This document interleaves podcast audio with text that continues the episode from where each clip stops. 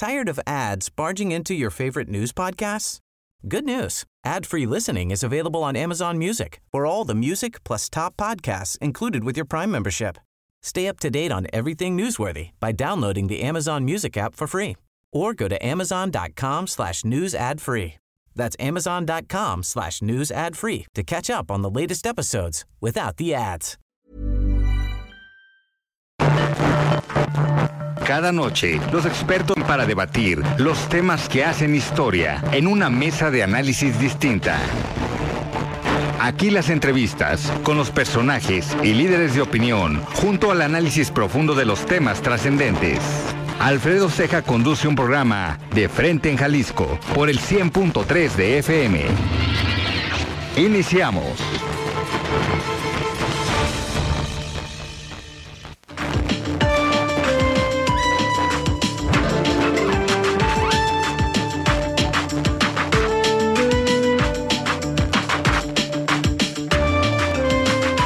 ¿Qué tal? Muy buenas noches. Bienvenidos a una emisión más de De Frente en Jalisco, aquí en Heraldo Radio Jalisco.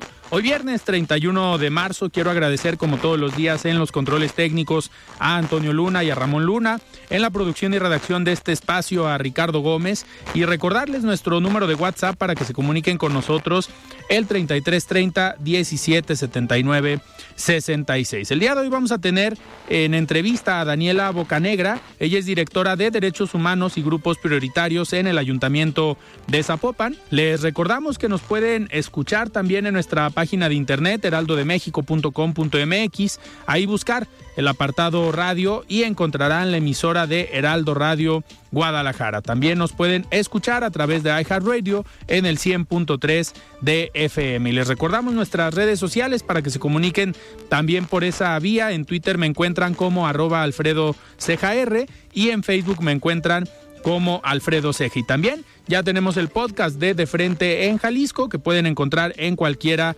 de las plataformas para que puedan escuchar todas las entrevistas. La entrevista.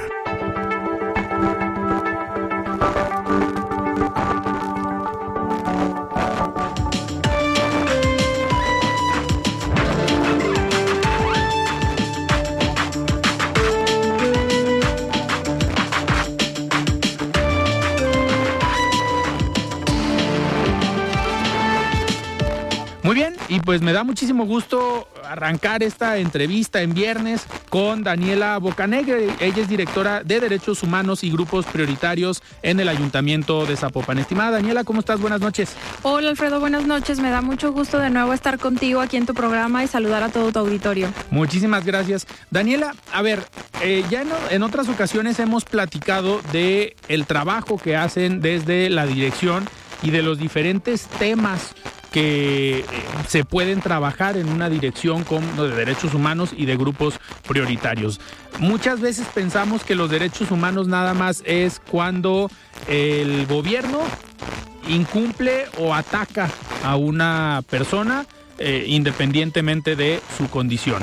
Pero al final los derechos humanos es un tema mucho más complejo, mucho más amplio que nos puede y nos debe afectar a todos, o más bien nos debe preocupar a todos los ciudadanos. No es nada más pensar en que el gobierno atacó a alguien, sino también nosotros debemos ser conscientes de las problemáticas que nosotros mismos podemos generar en cuanto a la falta y el respeto a los derechos humanos.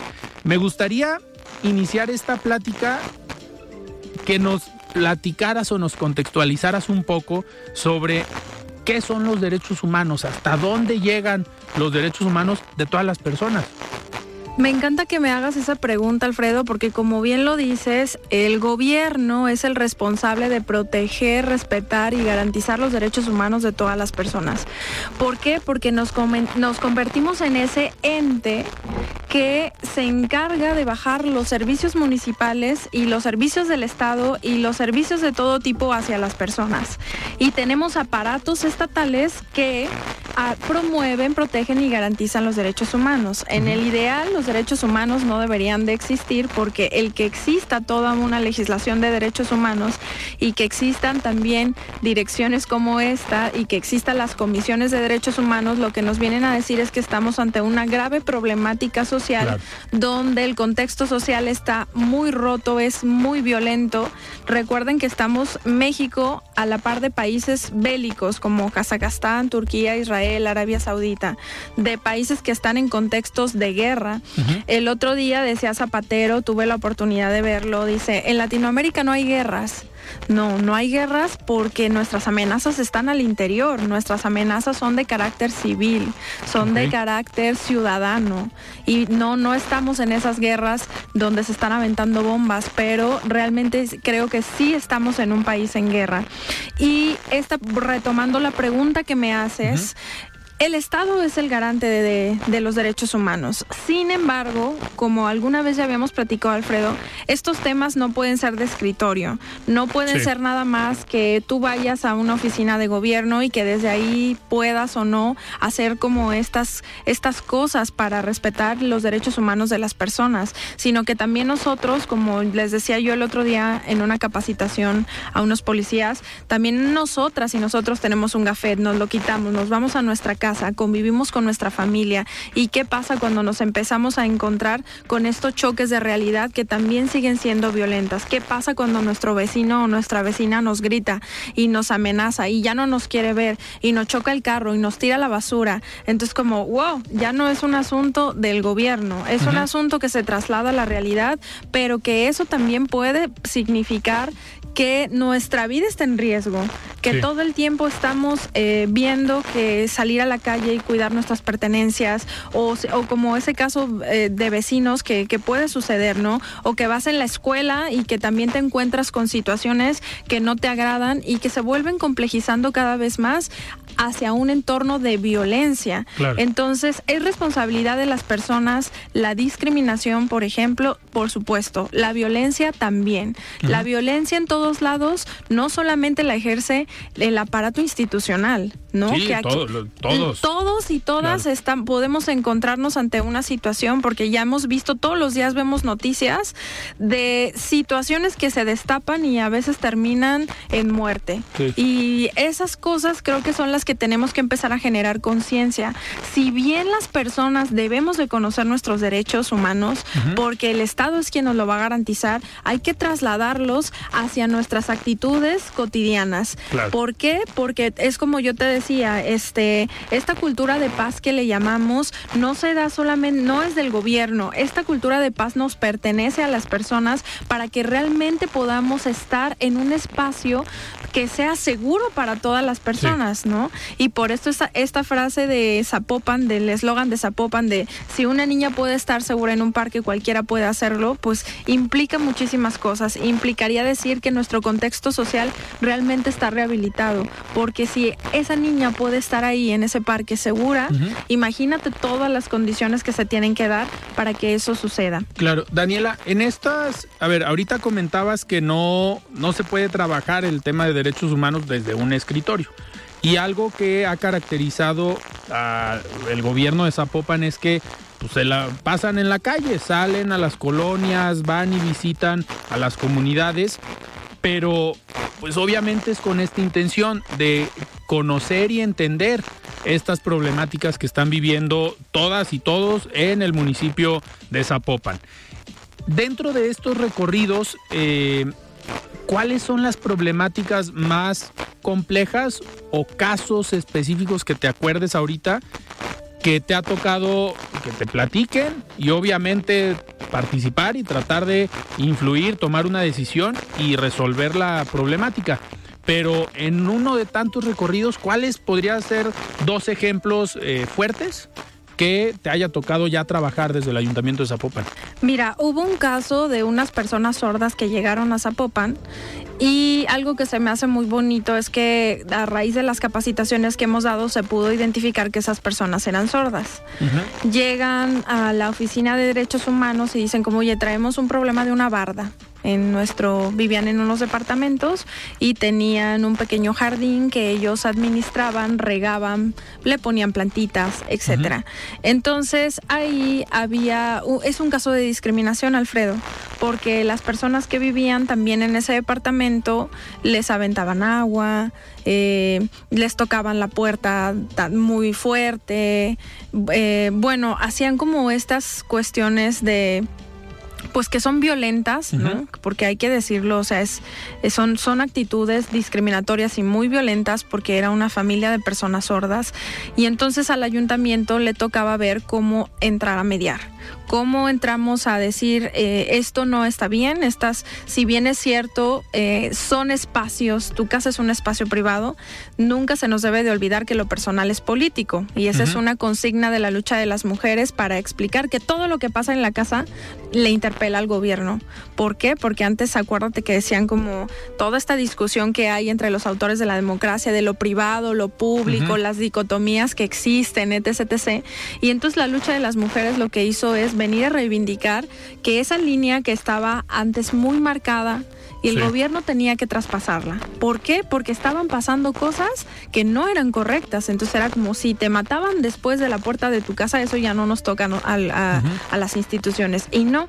Entonces, en ese mismo sentido, si estamos encontrándonos los contextos de violencia, pues nos hacemos de conocimiento y por supuesto que tenemos que intervenir.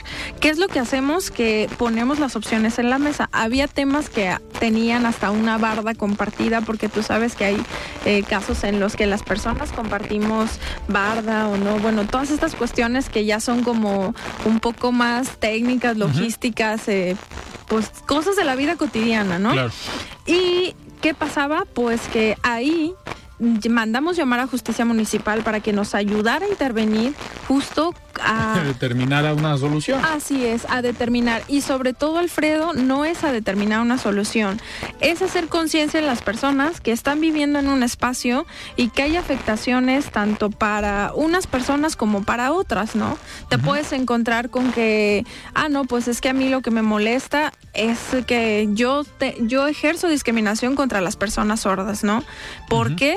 Pues porque históricamente han sido grupos que, que han estado relegados, que han, han estado olvidados y que entra toda una cuestión cultural y sistemática de por qué hay ciertas personas que son discriminadas, ¿no?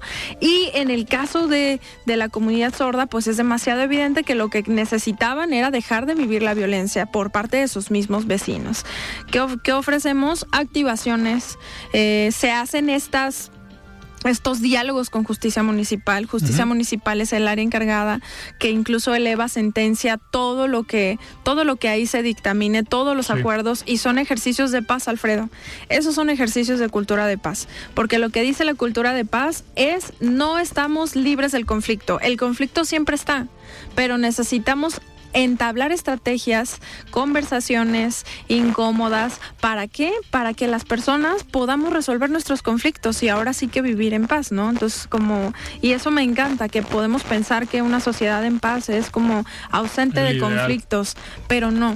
Los conflictos están porque las relaciones humanas, pues todos los días las tenemos. Nosotros nos relacionamos, somos seres que se relacionan. Claro. Y por eso debemos, pues, de entrarle a saber cómo puedo ser yo para esos casos se me hacen, Alfredo, tan, tan significativos como al lado de tu casa puedes tener una situación de conflicto y eh, que puede ir escalando además. Ese, ese fue un caso. Y ahorita el eslogan de Zapopan es la ciudad de las niñas y los niños. Me imagino que también eh, pues un grupo vulnerable o un sector vulnerable de la población son los menores de edad, son las niñas y los niños.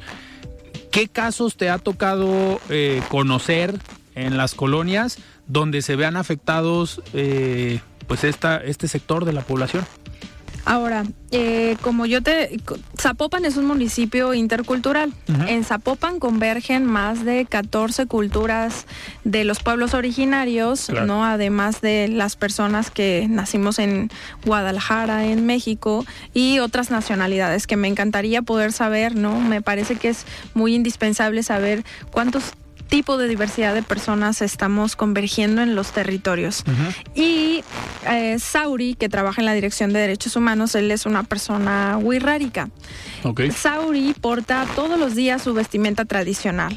Todos los días él va a trabajar al CIS con su vestimenta tradicional. Él dice, yo lo hago como una postura política para no olvidar mi identidad y además con toda esta... y hacerlo visible. Y eso es histórico, Alfredo. O sea, el hecho de que personas de los pueblos originarios puedan estar ocupando puestos en el gobierno, eso es histórico. Es algo que, a excepción de la Sierra del, norte, del, estado. de Jalisco, de estos municipios Mezquitic, Tuxpan de Bolaños, etcétera, en la ciudad pues era es invisible todavía, ¿no? Y se tiene que hablar. Entonces, algo que él me platicaba mucho era que él lo mismo pasó a sus hijos e hijas al llevarlos a la escuela, ¿no? Quiere pasar estas tradiciones, esta cultura a la que pertenece y en la escuela le dicen, no pueden tus hijos traer esta ropa tradicional. Por regla de la escuela. Así es, porque la escuela dice que los niños y las niñas deben de tener cierto código de vestimenta, que además no es cualquiera, ¿verdad? No, no, no pueden ir los niños y las niñas a la escuela con la ropa que hoy se les antojó ponerse. Tienen estos códigos de vestimenta que te dicen que los niños van a llevar un pantalón y las niñas van a llevar una falda y una camisa y un suéter y, se distingue hasta por géneros los uniformes, ¿verdad? Que también una apuesta, voy a aprovechar para hacer este comercial, pero una apuesta muy progresista sería que las escuelas tomaran en cuenta que el uniforme no determina las capacidades y habilidades de cada un niño o niña y sí limita su desarrollo por ejemplo, una niña jugando fútbol, pues es mucho más incómodo jugar con la falda, ¿no? Claro. Y en el caso, por ejemplo, de las personas de los pueblos originarios o de las niñas y los niños que van a una escuela, las maestras dicen como no puedes traer tu ropa tradicional. Y entonces es ¿por qué no? ¿Por qué no la puedo llevar? Si es parte de mi cultura, si es parte de mi cosmovisión. Pero estamos tan acostumbradas las grandes urbes a tomar esta masa homogénea de la cultura como si fuera ya lo dado, como si nadie lo pudiera cuestionar, que entonces es como ¿y por qué no acatas las por qué no acatas las órdenes de la escuela? ¿Y ahí qué hicieron? Es un caso de discriminación Ahí Sauri lo resolvió directamente con la escuela.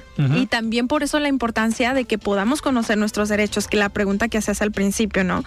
En ese caso no intervenimos, sin embargo te lo cuento porque me parece también importante que cuando nos apropiamos de este discurso, cuando sabemos que ese es un caso de discriminación, pues entonces podemos entrar y podemos decir, ¿por qué mis hijos y mi, hijo y mi hija no pueden traer su ropa tradicional? y hoy en día sus hijos llevan la ropa tradicional al colegio. Día, sus hijos llevan la ropa tradicional. Que, que al final, digo, no intervino directamente el ayuntamiento de Zapopan, pero intervino el papá del niño o de los niños, que es funcionario y obviamente tiene el conocimiento de cuáles son sus derechos, porque trabaja en esta dirección aparte. Exacto.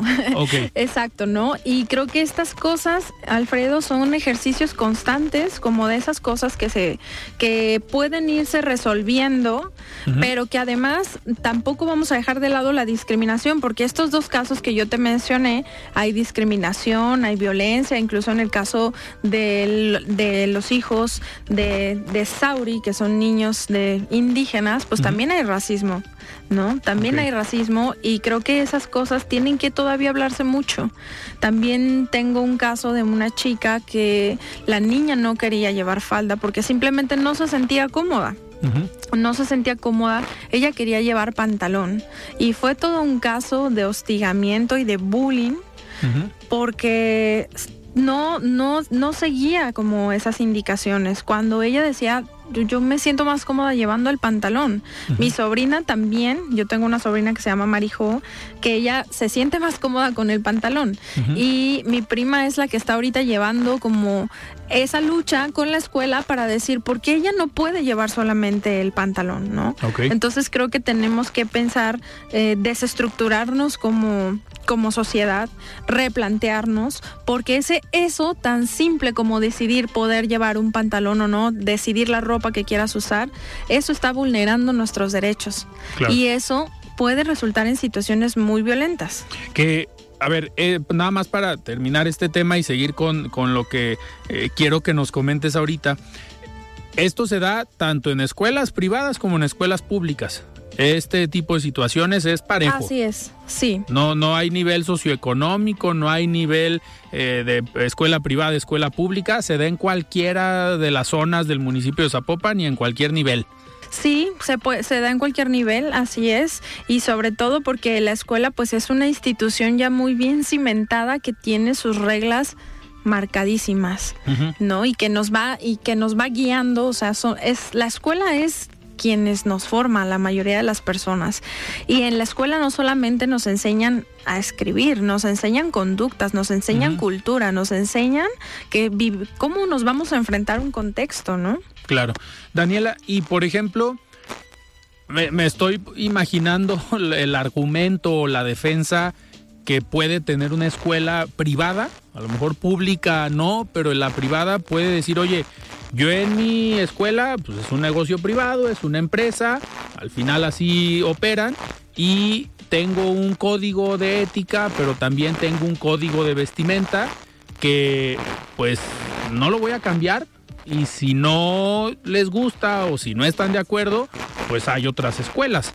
Eh, eh, ante esa postura, obviamente el gobierno, no sé, lo desconozco, ¿pueden obligar a la escuela a decir cambia tu código de vestimenta? Sí, Alfredo. Ok. Porque yo, México es un país que está sobre regulado. Aquí tenemos leyes de todo y también tenemos una ley general para prevenir y eliminar la discriminación. Okay. Tenemos el que es reciente. Que es reciente, así es. Tenemos apenas unos años para acá que existe esa ley y que también creo que toda la gente debería de conocerla. Tenemos el CONAPRED, que es el Consejo Nacional para Prevenir y Eliminar la Discriminación. Eso está en la Ciudad de México. Y por supuesto que nosotros podemos revertir esos argumentos por, si conocemos si conocemos un poco más. Pero lo que se me hace grave, Alfredo, es cómo cada vez tenemos que ir regulando cosas y cosas y cosas y cosas y cosas, porque eso lo único que nos viene a decir es como aquí hay que regular todo. O sea, por todos lados se nos sale todo por, todos lados. ¿Por qué? Porque, eh, insisto, nuestro contexto social está muy roto. Entonces, sí existe una ley, sí existe una ley que dice qué es la discriminación, que las personas no podemos ser discriminadas por razón de origen nacional, por si, pertenecemos a un pueblo indígena, por nuestro género, por nuestra preferencia sexual. O sea, esa ley es la que rige esos mecanismos que de alguna manera nos protegen para poder decirle a la escuela, oye, esto es un acto de discriminación. ¿Por qué? Porque simplemente el hecho de portar o no un pantalón o una falda, eso no tiene que ver con el desarrollo de tus habilidades cognitivas de la escuela. Eso tiene que ver con que las personas podamos empezar, una, a decirle a las niñas y los niños que su opinión cuenta. ¿Sí? Claro. A poder hacer, a comenzar a hacerlos autónomos, a validar su voz, porque los niños y las niñas también son sujetos políticos de los derechos humanos y creo que eso todavía nos ha costado mucho entender. Si una niña, por ejemplo, dice, yo no quiero llevar una falda porque no me siento cómoda, porque si de repente, yo te cuento por Marijo, si de repente la escucharas hablar, o sea, ella tiene muy claro, ¿no? Como es que no puedo correr, es que no me puedo subir, es que a mí me gusta más el pantalón, entonces es como, hay que tomar en cuenta la voz de las niñas y los niños. Claro, perfecto. Daniela, tenemos que ir a un corte, pero estamos platicando con Daniela Bocanegra, ella es directora de Derechos Humanos y Grupos Prioritarios en el Ayuntamiento de Zapopan. Vamos a lo que sigue. Siga con Alfredo Ceja y su análisis de frente en Jalisco por el Heraldo Radio 100.3. Mesa de análisis de frente en Jalisco con Alfredo Ceja. Continuamos. La voz de los expertos. Buenas noches, Alfredo. Gusto saludarte a ti y a todo tu auditorio. Quiero aprovechar este primer acercamiento para presentarme con todos tus radioescuchas. Antes que nada, soy Raúl Flores López. Asumí la presidencia de Coparmex Jalisco esta semana para representar mi gremio empresarial durante un par de años. Esta es nuestra primera colaboración y me gustaría compartir con todas y todos el punto de partida de nuestro plan de trabajo y algunas de las banderas que estaremos promoviendo desde nuestro centro empresarial. Como eje central impulsaré en conjunto con las integrantes de nuestro Consejo Directivo el fortalecimiento de las empresas como vehículo de cambio, de progreso social y de bienestar para los colaboradores y sus familias. También a la par estaremos dando seguimiento a los servicios de atención médica. Como eje central impulsaré en conjunto con los integrantes de nuestro Consejo Directivo el fortalecimiento de las empresas como un vehículo de cambio eh, de progreso, de bienestar para nuestros colaboradores y sus familias. Estaremos dando seguimiento a los servicios de atención médica y de salud, como el derecho fundamental que es, donde las empresas tenemos una importante responsabilidad y compromiso de atención a este problema que desafortunadamente pues es una deuda histórica de nuestro país con nuestros colaboradores y esto ha sucedido gobierno tras gobierno. Y, bueno, pues así mismo otro de los puntos claves pues será la defensa de la democracia y la participación ciudadana. Eh, hemos visto cómo ataques eh, que, han estado viviendo nuestras instituciones encargadas de hacer valer este derecho a, a tomar una decisión y en este sentido pues, la participación del sector empresarial debe ser fundamental en la construcción de una ciudadanía participativa e informada. Y, bueno, no quisiera ser muy extenso en temas que estaremos promoviendo, porque seguramente en los próximos días estaremos invitando a todos los medios de comunicación y por supuesto a ti, Alfredo, a conocer pues, a mayor detalle todas las acciones que vamos a estar iniciando para tener una incidencia en los próximos años.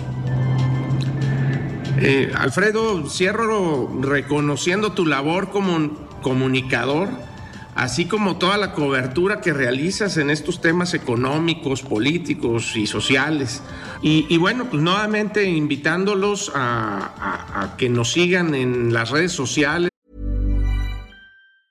Tired of ads barging into your favorite news podcasts?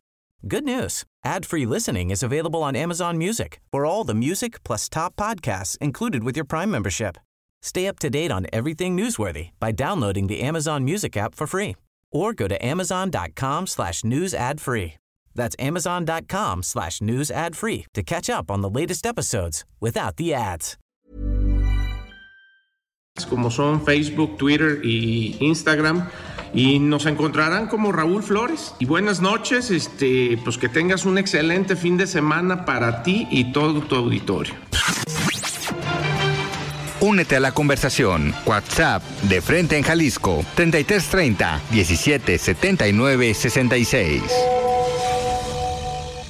Muy bien, estamos de regreso aquí en De Frente en Jalisco platicando con Daniela Bocanegre y es directora de Derechos Humanos y Grupos Prioritarios en el Ayuntamiento de Zapopan. Daniela, ahorita que eh, platicábamos en el primer bloque sobre estos grupos eh, vulnerables, estos grupos que sufren a lo mejor esta violencia y el ataque a sus derechos humanos, hay un factor en México que se está dando, uno por la polarización política entre, a ver, entre Chairos y Fifís, esta división que se está dando, sí, desde la mañanera, desde algunos espacios eh, de poder, pero que al final están teniendo un impacto en la ciudadanía.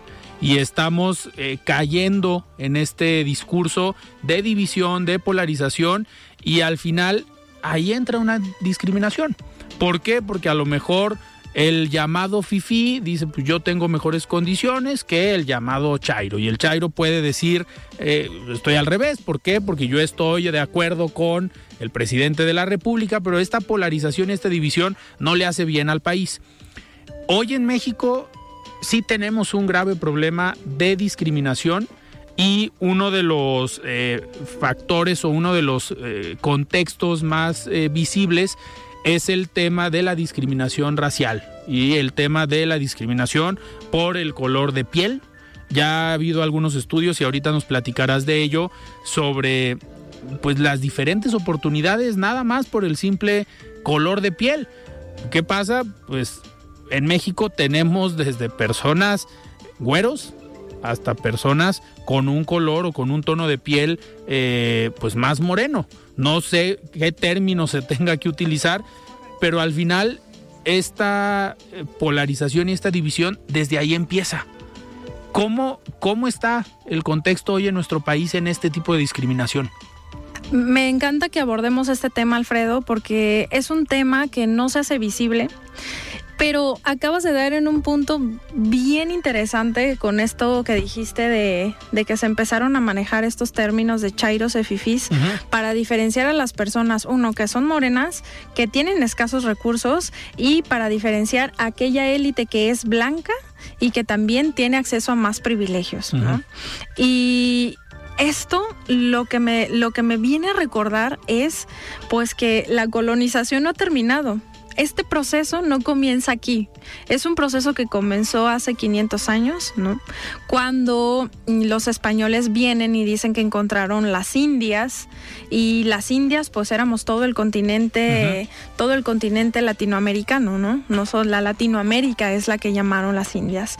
Y de ahí se empezó a gestar un proceso de discriminación racial, porque las personas que vinieron a colonizarnos pues eran personas blancas y las personas que traían poder, porque mucho ya se ha contado en la historia que también venían negros en los barcos de en, los barcos de, de, los españoles, ¿no? Sin embargo, esto lo que provocó fue la división de castas, Alfredo, y te lo quiero contar porque desde ahí, desde donde viene, hace 500 años estábamos hablando de de la colonización, de, de, la división de castas, ¿no? Esta, estas castas, y hoy estamos hablando de chairos y fifís, y me parece como que, por eso yo te decía como que el proceso no ha terminado. Y entonces empezamos a hacer esta separación que decía que si un español eh, se está con un indio, pues es un mestizo, que son como las personas mestizas. Que si un castizo está con un español, es un español porque se blanquea la raza. Que si un español está con un negro, es un mulato. Que si el negro está con un indio, con un indio, o sea, que era una persona indígena, es un sambo. Y entonces, no solamente son estas que yo te estoy mencionando, si así no, entre 30 y 40 mezclas que se establecieron en ese periodo colonial. ¿Y qué es lo que para hacer esta clasificación de las castas? Pues el color de la piel. ¿Sí? Y a raíz del color de la piel es donde se gesta una estructura social que nos dice qué personas valen más que otras personas. Y ese sistema es el racismo. ¿Sí? Que se parte de la idea que hay razas y esa es una idea que ya debemos de romper porque la raza no existe, Alfredo. Pero, hoy sí estamos teniendo ese problema y hay un impacto fuerte, ¿no? Claro que sí, y hay que ponerle nombre, ¿no? Entonces, la cuestión fue que alguien determinó que es el racismo científico, determina que hay personas con más valor que otras, ¿por qué? Porque las personas blancas fueron las que contaron la historia y eso también me parece muy relevante. En este periodo lo que hicieron fue decir que así como los animales tenían diferencias entre ellos, que eh, todo, todo comenzó como en las Islas Galápagos, donde empiezan a observar y empiezan a decir como, ah, este, este pájaro tiene su pico de esta manera, seguro sirve para agarrar más insectos. Empezaron a hacer una clasificación de los animales y esas mismas personas fueron las que dieron origen al sistema racial, porque empezaron a decir que las personas blancas son las que pensaban más.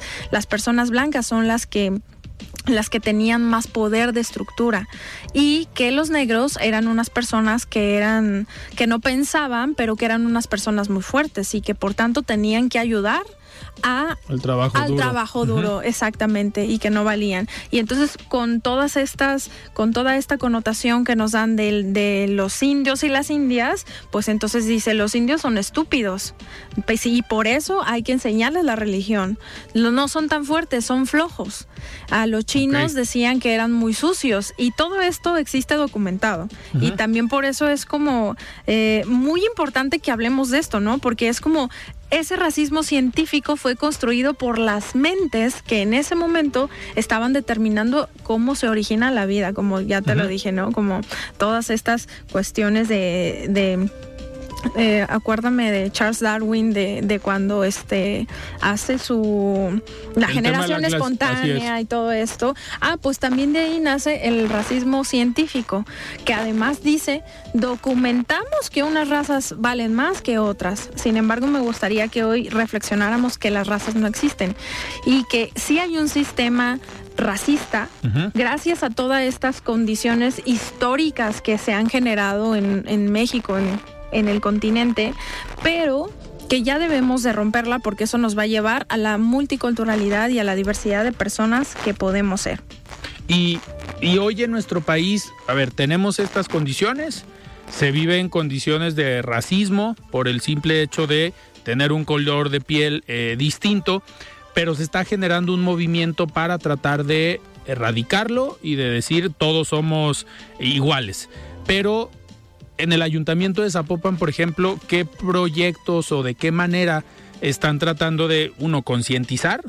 Eh, porque al final en estos recorridos que hacen a las colonias, pues te puedes encontrar de todo tipo, de colores y de tonos eh, de piel. Pero ¿cómo están concientizando a la gente de que se olviden y nos tenemos que olvidar de estas clasificaciones? Fíjate, Alfredo, que primero hay que visibilizarlo. Tenemos que hablar del racismo, que el racismo sigue existiendo, que las personas siguen accediendo a oportunidades por el tipo de color de piel que tienen, como sueldos, como ciertos puestos de trabajo, como las escuelas a las que van, ¿no? El sistema todo el tiempo nos está diciendo que consumamos eh, racismo, porque así estamos estructurados. Y me gustó mucho que una vez que escuché a Olimpia hablando también del machismo, ella decía como, no es nuestra culpa, no es nuestra culpa que el sistema sea racista, pero lo que sí tenemos que entrarle es a cambiarlo. Entonces, la primera cosa que haríamos, la, que hacemos es visibilizarlo, o sea, hablar de estos temas, ponerlos en la mesa. La segunda, ¿qué, ¿qué puede ser visibilizarlo? Nombrar a Zapopan como un municipio intercultural. Zapopan, como yo te decía, ahí convergen, convergemos muchos tipos de personas, incluso personas migrantes que, que son de migración interna como yo, que, que nací en el Estado de México, pero no pertenezco pueblo originario. Sin embargo, creo que tenemos que empezar a decirnos a nosotros mismos y a nosotras mismas que somos una nación multicultural, somos una nación multilingüe. No solamente se habla el español, también se hablan 68 lenguas y creo que esa diversidad tenemos que estar constantemente eh, informando a las personas que existe, porque no lo saben. Y entonces después decimos como, ay, en México hay lenguas muertas. Pues sí, ya se murieron algunas, pero no tenemos por qué nombrar, tenemos que hacer visible. Dos, tenemos que abrir los espacios, Alfredo, abrir los espacios para que el gobierno sea este puente con las personas, eh, sobre todo las personas migrantes, las personas de los pueblos originarios, porque ellas son las que han sido parte de este proceso histórico de la discriminación racial. De repente dicen como, es que a mí por blanco me dijeron que parecía vainillita, me dijeron que tenía los ojos de color gargajo, ¿no? Y es como, ¿eso es racismo, Dani? No, eso no es racismo. El racismo a la inversa no existe porque ese proceso histórico y cultural es el que llevó a la masacre de personas negras y de personas de los pueblos originarios. Y como partimos de ese contexto, por eso no hay racismo a la inversa. ¿Y cómo se llama? Se llama discriminación. Ah, ok. ¿Es incorrecta? Sí, por supuesto. A mí me. porque al final también hay un ataque hacia el otro lado. Así es. Que esa es una excelente pregunta, Alfredo, porque luego a mí me han llegado a decir como yo estaba en un espacio donde hay, donde en mi salón eran mayoría de personas morenos y entonces yo por ser blanco me decían como ay este güerejo y que no encajaba. En no encajaba exactamente en el esquema o esta vainillita. Eso, eso cómo se llama? Eso se llama discriminación por color de piel, pero no es racismo porque el racismo, como bien te lo decía, es un contexto histórico que no viene de ahorita, que viene de 500 años, que nos dijo a las personas que somos morenas, a las personas de los pueblos originarios, a las personas negras, a las personas chinas, a las personas asiáticas, a las personas judías, que no teníamos un valor en la escala social como sí lo tenían las personas blancas. Que, trasladándolo al día de hoy, tanto el racismo como la discriminación, pues tienen, yo, a ver, yo creo que es el mismo nivel de problema, ¿no? Porque al final hay un ataque hacia la otra persona que obviamente incomoda y que puede afectar tanto sus capacidades, se violan, no sé, los derechos humanos, pero pues sí hay una problemática por una condición. Fíjate que sí, pero no. Eh, porque el racismo es una estructura social. Ok. Y la discriminación se gesta no solamente por el color de la piel, aunque como no no es correcta tampoco. Sí, o sea, sí, sí. como bien lo dices, es una conducta violenta, es una conducta discriminatoria, eh, no es algo que, que se apruebe, por supuesto que no, es algo que debemos de rechazar, debemos de estar atento como a todos estos actos de discriminación, ¿no? Y también algo que dicen como para contrarrestar, ¿qué yo puedo hacer para contrarrestar la discriminación, para contrarrestar el racismo? Primero es interrumpir los discursos, ¿no? Por ahí dicen como no solo no hay que ser racista, hay que ser antirracista y esto implica combatir el racismo, que es uno de los lemas de la ONU que tocó para el Día Internacional de la Eliminación de la Discriminación Racial y ella dice como cuando tú veas un acto de discriminación, pues alza la voz, di, eso es discriminación. ¿Sí? Eso es racismo. ¿Por qué? Porque vienen de repente como así como te platiqué que pueden eh, discriminar a una persona blanca y que no es racismo, que la conducta no es correcta. El racismo necesita ser mucho más interpelado, Alfredo. ¿Por qué? Porque no le costó la vida a muchísimas personas que sí les costó por este sistema social. Ok. Daniela, y por ejemplo, en todas las estructuras podemos tener tanto racismo como discriminación, incluida la estructura de gobierno. Eh, En la atención al público, en la atención al ciudadano, también se puede, se puede dar. Ahí ustedes desde la dirección están trabajando también en capacitar a los funcionarios públicos para que tengan obviamente un trato igual con el ciudadano que llega a hacer un trámite, no sé, un permiso, una licencia que tienen ahí los diferentes módulos en el, en el CIS, eh, pero están capacitando a su personal para que sepa identificar acciones o actitudes y obviamente trabajarlas. Así es, Alfredo. La capacitación es uno de los pilares, es un, un, programa pilar de la Dirección de Derechos Humanos. ¿Por qué? Porque ahorita ya hablamos que existen leyes. Las leyes ya obligan a los gobiernos a tomar acciones para poder erradicar todas estas prácticas de machismo, de violencia contra las mujeres, de racismo, de discriminación, eh, de bullying, ¿no? Sí, ¿y qué debemos de hacer? Pues de conocerlas. Uno es conocerlas, decirle a las personas que trabajan en todo Zapopan, a las personas que trabajamos, que esas leyes existen, que si tú niegas la atención a una persona por una condición de color de piel, una condición de preferencia sexual, etcétera, entonces estamos cometiendo un acto de discriminación y que las personas que estamos acá en el gobierno podemos ser sujetas de quejas. Sí, porque es nuestra obligación como personas sirviendo a otras personas, personas que estamos en el gobierno, tratar con dignidad. Y esta palabra a mí me encanta, Alfredo, porque yo creo que todo lo debemos regresar, a, de todo lo debemos de regresar a la dignidad. La dignidad importa, es algo que se nos ha olvidado. Claro. Y la dignidad es lo que dice que las personas valemos solamente por el simple hecho de haber nacido. Sí, de ser personas. Así es, Listo. ¿no? Y se nos olvida. Y es algo tan simple, pero que al momento a lo mejor de ir, te, te voy a platicar, eh, de llegar a un restaurante, ¿no? Porque esto es muy común en los restaurantes y sobre todo con esto que tú dijiste al principio, como de chairos y fifís, a quién dejan entrar, etcétera. Y que hasta se creó ya la, el término de Waitzican, ¿verdad? Este, Sí. no sé si, este, que tuvimos hasta una serie de mexicanos y mexicanas que tienen muchísimo dinero, que es gente muy blanca, que está muy privilegiada.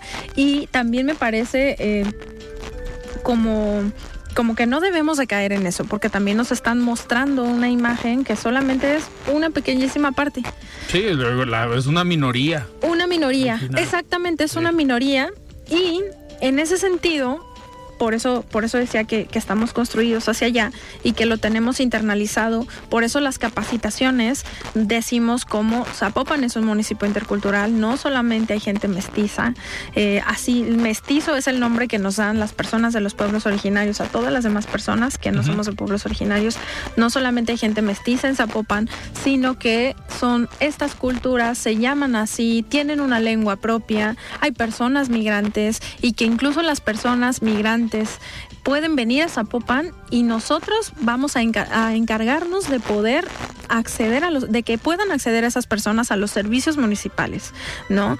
Porque también se, en, en este discurso como del nacionalismo, también se creó el racismo, se creó la discriminación, se creó esta, esta cuestión como de, ah, bueno, como tú si quieres ser mexicano, pues vas a tener que cubrir con ciertas características y cuando vemos a otras personas es como, ay, no, tú no fuchillaste para allá, ¿no? Cuando no, cuando los derechos humanos no se le pueden negar a nadie porque los derechos humanos son inherentes a las personas, es decir, así estés en México, estés en Estados Unidos, estés en Guatemala, estés en Honduras, estés en Europa, tú no dejas de ser una persona sujeta de derechos humanos. Claro.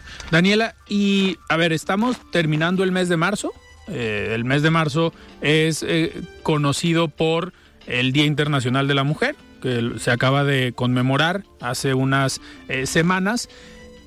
Y es un grupo vulnerable también, es un grupo prioritario, eh, las mujeres. Hemos vivido en un contexto de violencia contra las mujeres que puede ser en cualquiera de los segmentos. El día que se conmemoró el Día Internacional de la Mujer, aquí en De Frente en Jalisco hicimos una mesa con una mesa de análisis con una mujer empresaria, la diputada Lolis López Jara, y también eh, vinieron de sociedad civil. ¿Para qué? Para entender cuál era el contexto que estaban viviendo las mujeres desde diferentes áreas. Y al final, pues coincidían que sí hay una eh, problemática que obviamente se está avanzando en, por ejemplo, las mujeres empresarias en decir, ya tenemos mayor acceso a puestos directivos, que era algo que antes era impensable. En el tema, yo lo decía, en el sector público, eh, por ejemplo, pues hay direcciones, no sé si sea el caso eh, de Zapopan, de Guadalajara o de diferentes municipios del estado, hay direcciones que uno pensaría que deben ganar lo mismo por el simple hecho de ser direcciones. A ver, presidente municipal gana tanto, coordinadores ganan tanto y direcciones ganan lo mismo, pero resulta que no. Resulta que hay direcciones que ganan 25 mil pesos y hay direcciones que ganan 55 mil pesos. Y ese criterio para tomar la decisión de si ganas 25 o ganas 55 puede caer en el si eres mujer o eres hombre.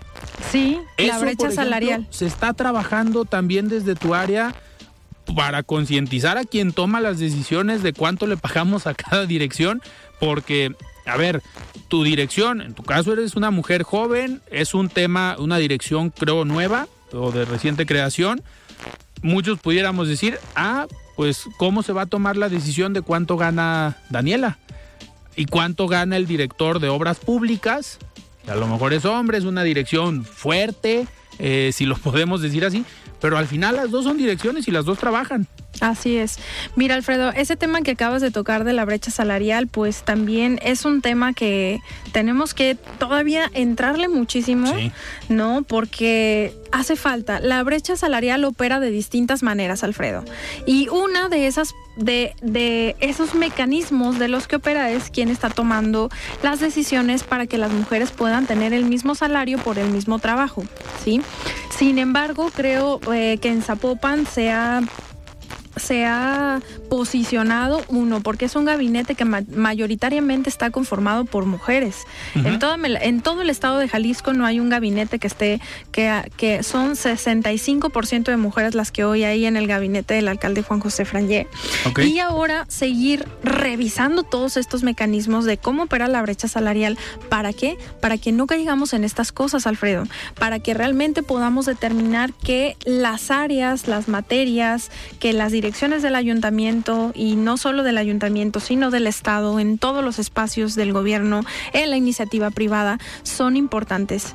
Eh, y esto eh, me viene a recordar también, me, me hiciste recordar como unas anécdotas de que artistas plásticas concursaron. Quien gana ese, ese proyecto de, de, un concurso de artes plásticas, que ahorita no recuerdo el nombre, es una mujer, entonces el premio eran 75 mil pesos, entonces a ella le dan 50, ¿no? Y le dicen como, ella fue el primer lugar. Claro. Le dan, es algo impensable. Es algo, ajá. Y, nos queda, nos queda un minuto, Daniela, para, para despedirnos, pero a ver, este, este tipo de decisiones al final hay alguien que Sí, toma, ¿no? Hay que capacitarnos, Alfredo, para que podamos estar vigilantes de que no cometamos absolutamente ninguna cuestión que vulnere también la, la- la economía de las mujeres, porque que nosotros podamos tener dinero en la bolsa, Claro. eso también impacta en la sociedad. Perfecto. Entonces creo que no hay que dejar de cuestionar, no hay que dejar de vigilar todo lo que hacemos. ¿Para qué? Para no vulnerar los derechos humanos de las mujeres, por supuesto, ni de ninguna persona. Perfecto, Daniela. Pues me da muchísimo gusto que hayas estado aquí en De Frente en Jalisco. Muchísimas gracias. Gracias, Alfredo, por invitarme. Yo encantada de venir. Muy bien, platicamos con Daniela Bocanegra y es directora de Derechos Humanos y Grupos Prioritarios en el Ayuntamiento de Zapopan. Yo soy Alfredo Ceja. Muy buenas noches. Alfredo Ceja los espera de lunes a viernes para que junto con los expertos y líderes de opinión analicen la noticia y a sus protagonistas. Esto fue De Frente en Jalisco, otra exclusiva de El Heraldo Radio. Tired of ads barging into your favorite news podcasts? Good news. Ad-free listening is available on Amazon Music for all the music plus top podcasts included with your Prime membership. Stay up to date on everything newsworthy by downloading the Amazon Music app for free or go to amazon.com slash news ad free. That's amazon.com slash news ad free to catch up on the latest episodes without the ads.